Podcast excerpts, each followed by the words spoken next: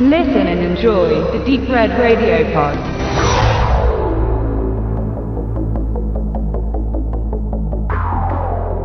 Ähm, okay, dann schauen wir einfach mal. Ähm, ich mag dich als Schauspieler sehr. Ich kenne auch einige Filme und einige äh, Fernsehserien. Muss ja aber sagen, ich weiß gar nicht so viel genau, wie du angefangen hast, deine, deine Schauspielkarriere. Ah. Bist du auf die Schauspielschule gegangen? Wie? Erzähl mal was dazu, bitte. Ah, also äh, ich habe mit der Schauspielerei angefangen, als ich zehn Jahre alt war. Äh, dem ging voraus, dass ich mit acht vor dem Fernseher saß und mit Begeisterung am Nachmittag mir äh, amerikanische Musicals angeschaut habe.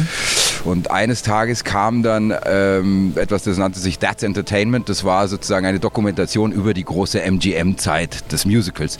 Und da habe ich dann als kleiner Junge schon irgendwie verstanden, okay, dadurch, dass eine Dokumentation war, das machen Leute, das stellen Leute her. Also war schon so von Anfang an der Traum irgendwie so ein bisschen Hollywood. Also das war so die erste Berührung. Amerikanische Filme Nee, und das gar nicht. Das, die, diese Differenz habe ich, habe ich äh, damals überhaupt nicht gemacht. Es war halt einfach sozusagen dieses Filmmachen. Da hatte ich ja noch, äh, wie gesagt, ich war acht Jahre alt, dann zehn Jahre alt. Da hat man ja noch gar nicht äh, diese Dinge verstanden. Es gibt Hollywood, es gibt Deutschland, es gibt dies und es gab für mich Film. Es gab das, was in der Flimmerkiste läuft. Und, und, und äh, das wollte ich auch machen. Ähm, und dann habe ich einfach immer weiter gespielt, also so meine ganze Kindheit, Jugend immer wieder mal, aber jetzt nie so extrem groß. Also ich war jetzt kein Kinderstar, sondern ich habe immer wieder gedreht. Ähm, und als ich dann die Schule abgebrochen habe, äh, habe ich dann eigentlich weitergemacht. Einen kurzen Ausflug noch ins Tanzen und Musical-Genre und so, also so mit verschiedenen Schulen. Aber eigentlich äh, ging es dann immer weiter mit der Schauspielerei und dann kam sozusagen der, der, der größere Durchbruch dann als junger Erwachsener mit, mit Kleine Haie. Ähm, was mich nochmal interessiert, weil ich das auch schon einige Schauspieler gefragt habe, die Kindheits Kinddarsteller waren, so kann man das ja vielleicht nennen. Wie ist das eigentlich? Schaut man dann noch als Kind die Filme, die man mitgespielt hat? Versteht man sie wirklich? Du wirst sie ja dann Jahre später vielleicht teilweise nochmal gesehen haben. Ähm, in der Retrospektive, wie, wie ist das? Wie hast du das als, als Kind, als Jugendlicher wahrgenommen und wie heute? Wie, wie schaut man auf diese Rollen? Weil man ja auch gerade, nun ist ja nicht nur in Kinderfilmen werden Kinder gebraucht, sondern auch in Erwachsenenfilmen, nennen wir sie mal so. Naja, gut, das ist ja immer die Chance für Kinder, weil Kinder bleiben ja nicht im selben Alter. Also, äh, aber ähm, tja, es ist ganz komisch. Also äh, ich, ich kann mich nicht wirklich bewusst erinnern, als Kind die Sachen dann gesehen zu haben. Ich habe sie ganz sicher äh, auch angeschaut, aber ich glaube, äh, bevor man in die Pubertät kommt, bevor diese Selbstreflexion überhaupt stattfindet als Mensch, ähm, sieht man die Dinge einfach ganz anders. Deswegen habe ich auch keine bewusste Erinnerung mehr daran, das gesehen zu haben oder eine Bewertung dessen. Die findet in dem Alter oder bei mir auf jeden Fall hat die nicht stattgefunden. Äh, natürlich habe ich es dann viel später irgendwann nochmal gesehen und sehe bei meinem ersten Film, den wir wirklich äh, sozusagen von vorne nach hinten gedreht haben, weil der hauptsächlich in dem Studio äh, stattfand. Ein Sozialdrama nannte sich Tante Maria und da haben wir wirklich vorne angefangen und das wie ein Theaterstück sozusagen über die Tage gedreht. Ähm, und da sieht man so richtig, äh, äh, wie ich beim ersten Auftritt, also wie, wie sozusagen, wie ich eigentlich besser wurde während des, des Films, immer lockerer wurde. Äh, das ist ganz schön so im Nachhinein natürlich äh, zu beobachten. Und, und bei Jugend unter Hitler, also wenn man das heute anschaut, das finde ich äh, ganz gut. Da, da war ich dann schon äh, so weit, ähm, dass das einfach eine, eine, eine durchgehende, ähnlich bleibende Qualität hatte, wenn man so will, von der Performance. Aber als Kind ist man sowieso, wenn man irgendeine Begabung dafür hat, äh, und vor allem die Lust natürlich auch, die ich hatte, äh, den, den Spaß daran, ähm, dann äh, funktioniert es natürlich. Da, da man einfach als Schauspieler in dem Alter nicht selbstbewusst ist, wie schon angesprochen, ähm, spielt man natürlich sehr natürlich. Deswegen sagt man ja auch, gibt es diesen Spruch, spiel niemals mit, mit Kindern und Tieren, weil sie dir immer die Schau stehlen. Also das ist so dieser, dieser, dieser Satz, den es gibt, diesen Klischeesatz. Und der hat natürlich etwas Wahres, weil Kinder eben nicht diese Selbstreflexion haben, nicht dieses Selbstbewusstsein, sondern natürlich einfach nur machen. Du hast gerade schon angesprochen, dann kam, als du ja schon ein junger Mann warst, ähm, kam Kleine Haie. Wie hat das, wie hat das deine Karriere, dass er doch noch ein Schritt ist von einem Jugendlichen zum, zum jungen Mann verändert. Ähm, wie kam es zu dem Film und wie war, war die Resonanz auf den Film und auf deine Rolle und wie würdest du sagen, hat es dann die nächsten Rollen beeinflusst? naja, gut, rückblickend ist das, äh, kann man wahrscheinlich natürlich sogar äh, wirklich etwas dazu sagen. Aber ähm, also wie es zu Kleine Haie kam, war ganz interessant. Ich hatte einen Monat vorher im Fernsehen gesehen, etwas, das nannte sich Die Wahnsinnsehe. Das war ein Film, den Sönke Wortmann gemacht hat fürs Fernsehen, der aber auf dem Münchner Filmfest lief dann, glaube ich, auch eben einen Verleih sogar gefunden hat, kurzzeitig im Kino lief, dann aber eben äh, im Fernsehen gesendet werden musste. Also das war damals noch, die Zeiträume waren anders als heute mit der Verwertungskette. Und äh, ich habe ihn im Fernsehen gesehen und war hin und weg. Toller Film mit Thomas Heinze. Weiß gar nicht mehr, wer die Hauptdarstellerin war. Sehr schöne Geschichte. Ähm, und war völlig hin und weg. Und äh, unterhielt mich mit einer Kollegin, die ich vom Synchron kannte, Karin Tietze. Und die sagte, du, äh, und habe so geschwärmt von Sönke und sagt, sie, pass auf, ich, ich drehe gerade mit dem, äh, habe gerade mit dem einen äh, Film gedreht. Das war dann Allein unter Frauen. Auch wieder mit Thomas Heinze. Das war, glaube ich, dann der erste Kinofilm, der sehr gut lief, eine, eine Komödie. Ähm, und, und sie sagte mir, der hat, äh, sie hatte mit ihm gedreht, aber er plant jetzt einen Film, wo sie eben drei Jungs, kleine Haie, kamen ins Gespräch. Ich sagte, mein Gott, das wäre natürlich der absolute Traum. Wie es am Ende dazu kam, ich glaube, Karin hat das unterstützt, also äh, durfte ich zum Casting gehen. Und äh, das war ziemlich hart, weil beim ersten Casting war er sich noch nicht ganz sicher, ob ich der Richtige bin für die Rolle und musste eben ein zweites Casting äh, machen. Jürgen war dann schon fest, dann habe ich mit dem Kai Wiesinger gecastet und, und er war fantastisch und, und, und, und ich habe dann es ja auch geschafft, die, die Rolle zu ergattern. Ähm, und natürlich hat es dann die spätere Karriere beeinflusst. Für mich war es im ersten Moment hart, weil ich habe Ali gespielt, also sozusagen grob beschrieben ein Charakterarschloch. Ähm, und, und hatte als junger Mensch plötzlich, habe mich viel zu sehr damit identifiziert, hatte noch nicht die Differenz zwischen öffentlicher Figur und Schauspieler und so und äh, wurde dann plötzlich sozusagen auch öffentlich als Charakterarschloch dargestellt, dass mhm. ich so wäre, ja, was eigentlich als Schauspieler ein großes Kompliment ist, man hat toll gespielt und in dem Moment hat es mich verletzt und ich hatte noch nicht, also die, konnte das noch nicht differenziert sehen. Ähm, aber ohne kleine Haie und das darauffolgende äh, abgeschminkt, was ja dann ein Zufallserfolg war, was eigentlich ein Abschlussfilm von der Filmhochschule war. Äh, das hat natürlich trotzdem beeinflusst, dass ich, obwohl ich dann nach Amerika abgehauen bin, um mich mit meinem Beruf auseinanderzusetzen, Schauspielklassen zu machen täglich und äh, mich einfach in ein Umfeld zu begeben, was als Schauspieler interessant äh, fand. Äh, aber dann kam natürlich der, der, der Ruf aus, aus Wien äh, für Kommissar Rex. Ähm, und das wäre nie passiert ohne kleine Haie oder abgeschminkt. Und das hat mich dann eigentlich wieder über den Atlantik, äh, den Pazifik zurückgebracht und, äh, und landete dann in Wien und habe Kommissar Rex gemacht. Und klar, mhm. das war natürlich dann sehr erfolgreich und äh, seitdem hatte man natürlich dann so ein gewisses Standing, mhm. äh, was einem es möglich gemacht hat, den Rest seines Lebens von dem Beruf zu leben. Bevor wir gleich nochmal auf deine TV-Rollen kurz zurückkommen, du hast gerade kurz im Nebensatz eine äh, Synchronkollegin angesprochen. Und wer dich kennt als Schauspieler, ist ja deine, durch deinem Aussehen deine Stimme sehr, sehr markant. Und man wird das jetzt vielleicht auch im Radio hören, ist sehr sehr schön, ist sehr, sehr, sehr, sehr klangvoll, sehr, ja. Ähm, Hast du Synchronarbeit gemacht? Oh ja. Ähm, ja. Für was für ähm, Filme, Serien, also, in welchem Bereich? Ich habe vor allem äh, gerade als junger Schauspieler dann äh, Synchron gemacht. Ähm, um sozusagen auch äh, gewisse Rollen, die ich damals nicht machen wollte, weil ich noch hehre Gedanken hatte, wie die Karriere sein sollte und was man nicht spielt. Und äh, zu der Zeit, also vor fast 30 Jahren, war es einfach noch anders. Wenn man da ins Kino wollte, dann war Fernsehen noch. Also da gab es doch so die großen Unterschiede. Und ähm, und da habe ich dann äh, natürlich synchron gemacht, einfach um auch, auch Geld zu verdienen. Und da, ich habe angefangen im Ensemble, wo man dann kommt und äh, nur Geld dafür bekommt, dass man in der Mannschaft irgendwie, ja, da den Hintergrund, wo irgendwelche schreien, toben, was immer, also was man Ensemble nennt. Ähm, und habe mich dann hochgearbeitet, dann auch äh, größere Rollen äh, äh, zu sprechen. Ich weiß gar nicht, als ich jung war, äh, da gab es einen Film, der hieß Crossroads. Das war so etwas über einen Blues-Gitarristen, der so Slide-Gitarre spielt. Den hat Karate Kid gespielt damals.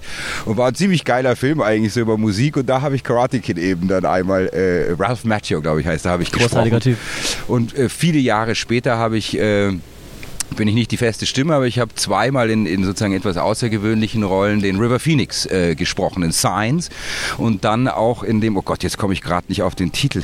Wie heißt der denn, wo er diesen Alkoholiker, das war wirklich sehr, sehr schwierig, weil er die ganze Zeit so spricht. Also da musste man wirklich irgendwie schwer dran arbeiten, äh, das zu erfüllen. Ich komme jetzt leider gerade nicht auf den Titel. Aber also ich bin jetzt nicht irgendwie äh, fest im Synchron oder da eine Größe, aber ich hatte das äh, früher in meinem Leben relativ viel gemacht und jetzt in der späteren Karriere eher selten, aber wenn man mich direkt angefragt hat und das auch eine reizvolle Herausforderung war, dann habe ich es immer noch gerne gemacht. Äh, Bärenbrüder habe ich dann auch äh, gemacht. War zwar der erste Bär, der erste Bruder, der gestorben ist, aber da, da, da habe ich eben auch äh, mal in so einem Disney-Film gesprochen. Ähm, genau, dem deutschen Publikum bist du ja wahrscheinlich vor allem aus deinen ähm, Serienauftritten bekannt. Und du hast auch gerade schon gesagt, früher war das noch eine größere Geschichte. Es gab Kino, es gab Fernsehen und irgendwie hat Kino so die ganze Magie ähm, ausgeübt auf den Zuschauer. Und jetzt haben wir ja nun eigentlich in Deutschland auch schon seit, seit vielen Jahren ein bisschen eine andere Tradition, dass das Fernsehen, die ganzen Serien, vor allem die ganzen Krimiserien, der alte, Derek, was halt schon ewig geht, eine riesen Tradition haben. Und du hast dann halt in Kommissar Rex und du hast auch in einer, in einer Folge von äh, Ein Fall für zwei mitgespielt. Ähm, wie ist da so deine Einigung? Was hat das für dich bedeutet im Fernsehen? Ähm, auch regelmäßig auftreten sehen? Ist das ähm, sowohl, oh schön, ist es ein, ein, regelmäßiger Job? Ist es, oh, ich bin regelmäßig dem Publikum bekannt? Ist es, oh, ich würde eigentlich lieber äh, stattdessen noch irgendwie einen Kinofilm mehr machen?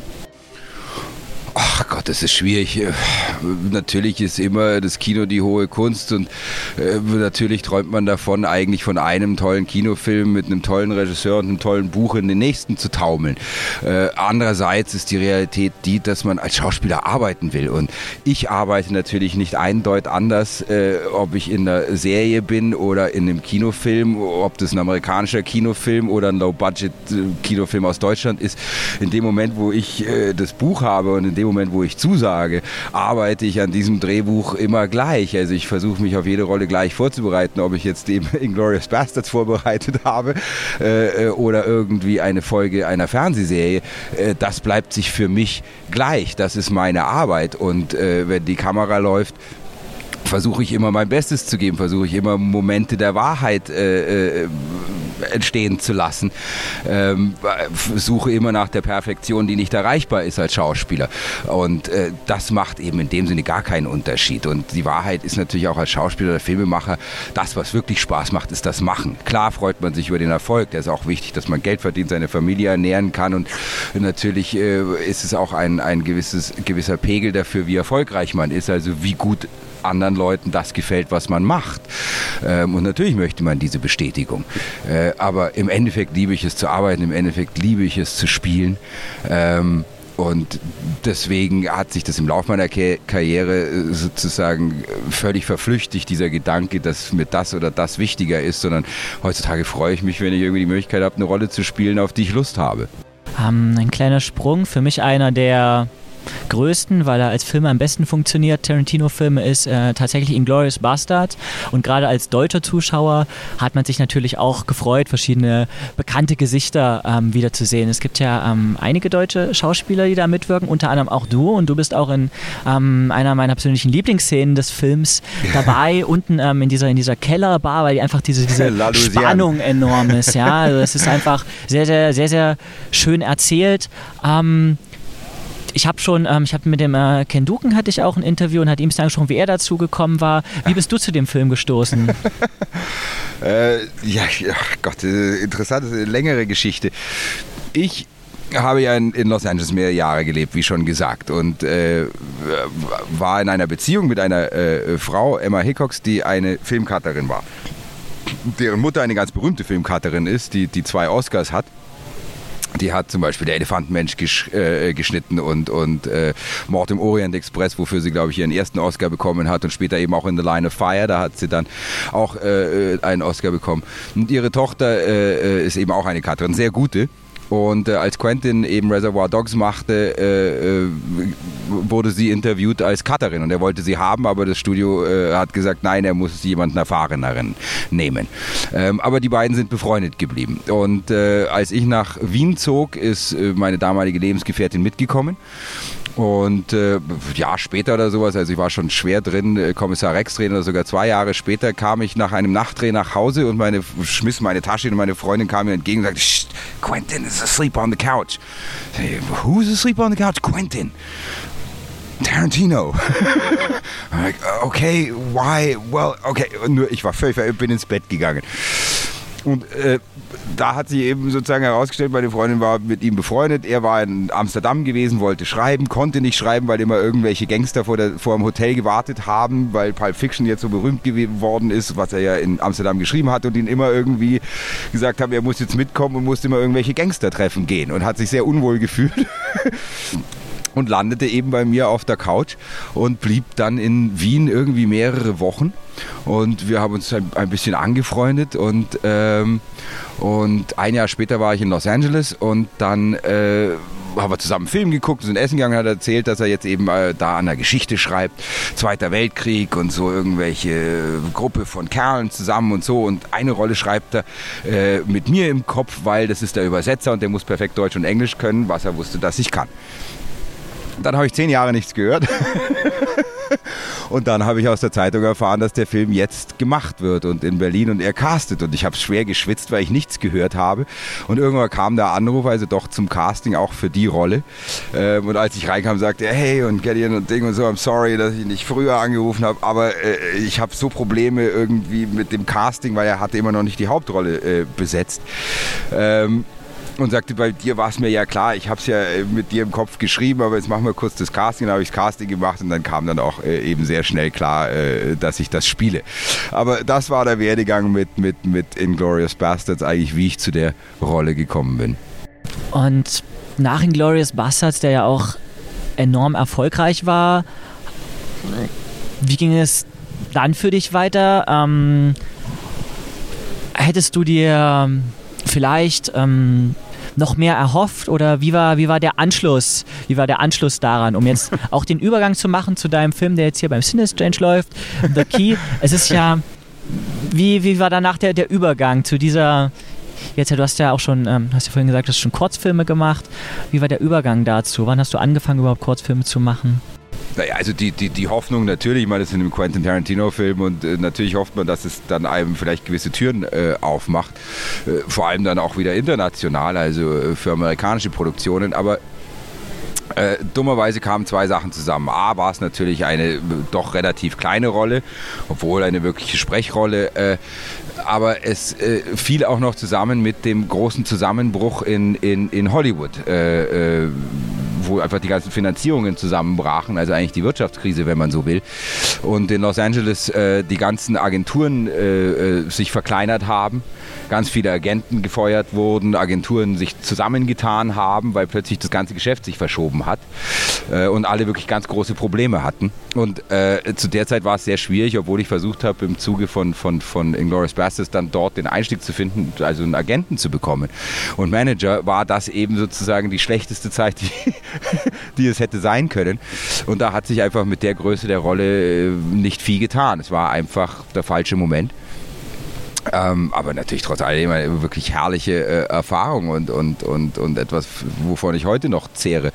Ähm, aber äh, also daraus es haben sich nicht wirklich groß die Türen geöffnet, aber ich habe, äh, wie gesagt, immer wieder weiter arbeiten dürfen als Schauspieler, mich immer glücklich geschätzt, dass ich davon leben kann. Ähm, und äh, ich habe aber dann irgendwann mal ein, zwei Jahre später angefangen, wirklich wirklich zu schreiben. Ich hatte schon immer ein bisschen geschrieben, aber ich habe dann wirklich angefangen zu schreiben und mein erstes Buch geschrieben, äh, da dann eine Szene daraus gedreht, äh, äh um vielleicht über die Szene anreizt, äh, die Leute an, äh, anzuregen, das Buch vielleicht lesen zu wollen. Ähm, und äh, darüber habe ich dann eigentlich auch den Claudius kennengelernt, der wiederum The Key produziert hat, der mich angesprochen hat, darin zu spielen. Dann habe ich gesagt, ja, ich habe gerade nichts anderes vor, aber das Buch ist ja wirklich noch nicht ganz so weit. Dann sagt er nein und irgendwie hat eins zum anderen geführt. Dann kam irgendwie die Idee auf mit dem Verleiher, mit dem er gesprochen hat, ihn vielleicht doch eher auf Englisch zu drehen fürs Horrorgenre, wegen den Verkaufsmöglichkeiten.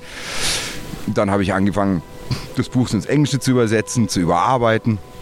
Und irgendwie hat eins zum anderen geführt und irgendwann habe ich auch die Regie übernommen und kam so eigentlich zu meinem ersten Langfilm als Regisseur, was etwas ist, woran ich in Wirklichkeit schon seit vielen Jahren arbeite, über sozusagen den, den, den Einstieg des Schreibens. Also äh, als Regisseur, wenn du anfangen willst, wenn du jetzt keine Filmhochschule gemacht hast, aber sogar dann, äh, du musst machen, du musst etwas herstellen und äh, der beste Einstieg ist, du schreibst eine gute Geschichte, die irgendjemand machen will.